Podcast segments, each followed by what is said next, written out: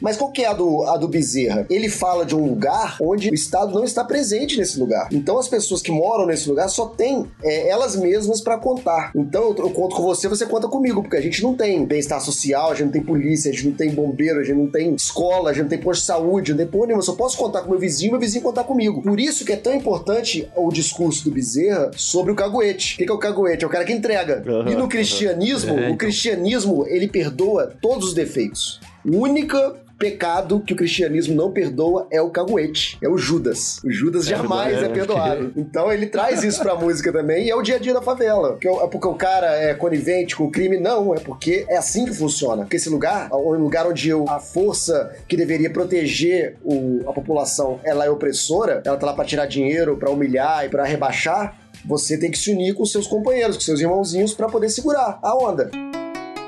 Rádio Hemp.